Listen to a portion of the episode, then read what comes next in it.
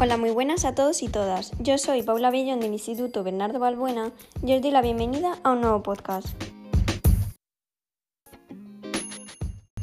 Si estáis aquí es porque os interesa, aunque sea un poquito, la anatomía aplicada, así que os invito a que os quedéis para aprender y descubrir un poquito más.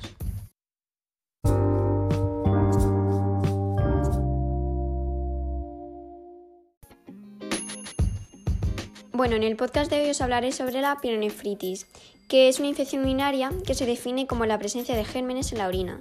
Habitualmente eh, son bacterias y excepcionalmente hongos o virus.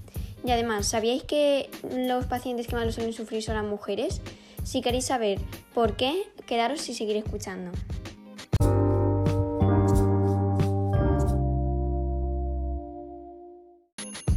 ¿Y cuáles son las causas de la pielonefritis? Bueno, como ya he dicho antes, em, la principal causa es por las bacterias o los virus. Los científicos creen que la mayoría de las infecciones renales comienzan con una infección de la vejiga que sube para infectar uno o ambos riñones. La mayoría de las veces, la causa de la infección son las bacterias que normalmente viven en nuestro intestino. Las vías urinarias tienen varias formas de prevenir que la infección suba. Por ejemplo, con mucha frecuencia, al orinar se eliminan las bacterias antes de que lleguen a la vejiga. A veces el organismo no puede combatir las bacterias y estas causan una infección de las vías urinarias. Si la persona no recibe tratamiento médico para detener la infección, la bacteria puede infectarle los riñones. En algunos casos, la sangre puede transportar bacterias o virus de otra parte del organismo a los riñones.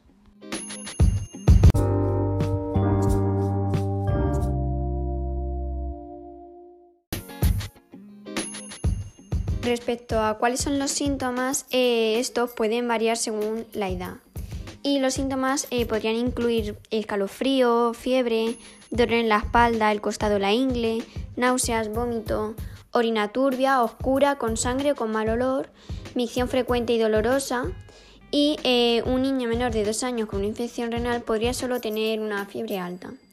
Un adulto de mayor de 65 años podría no tener ninguno de los síntomas típicos. Una persona mayor podría solo tener problemas de pensamiento como confusión, alucinaciones, un lenguaje enredado.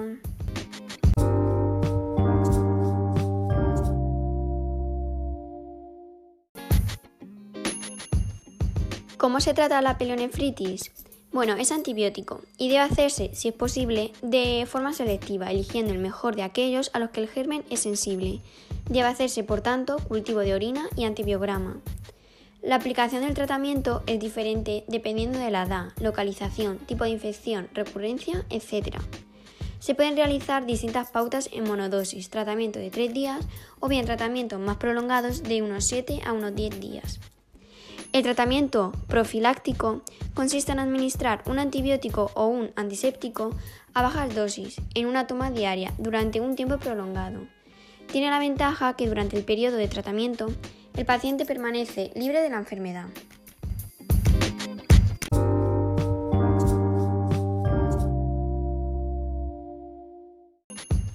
Una persona debe buscar atención médica de inmediato si tiene síntomas de la pielonefritis. A veces, una infección renal puede causar una afección peligrosa conocida como septicemia, que puede ser potencialmente mortal. Eh, los síntomas de la septicemia incluyen fiebre, escalofrío, respiración y frecuencia cardíaca rápida, erupción cutánea y confusión. Una infección renal que se vuelve crónica o de larga duración puede causar daño permanente de los riñones.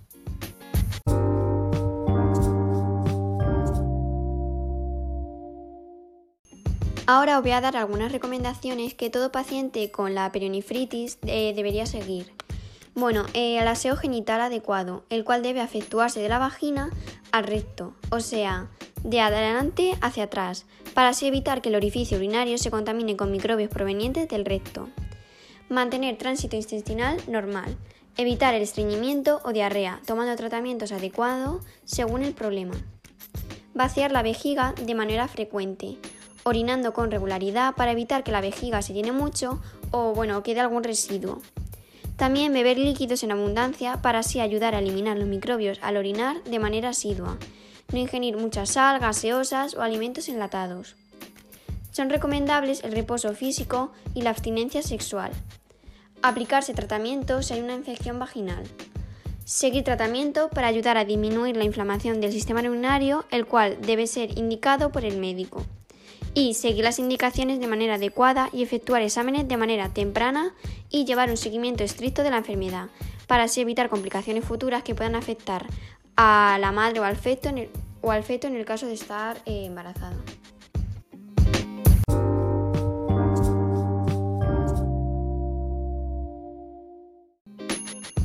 Como os he dicho antes, las mujeres son más propensas a padecer pielonefritis y esto se puede deber a que la uretra de la mujer es más corta, permitiendo así a las bacterias un acceso rápido hasta la vejiga urinaria.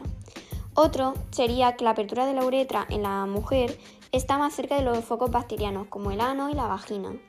También parece ser que el uso del diafragma como un sistema anticonceptivo aumenta la probabilidad de padecer una infección urinaria, Además, las mujeres cuyas parejas usan preservativos con espermicidas tienen tendencia a un crecimiento de la bacteria en la vagina.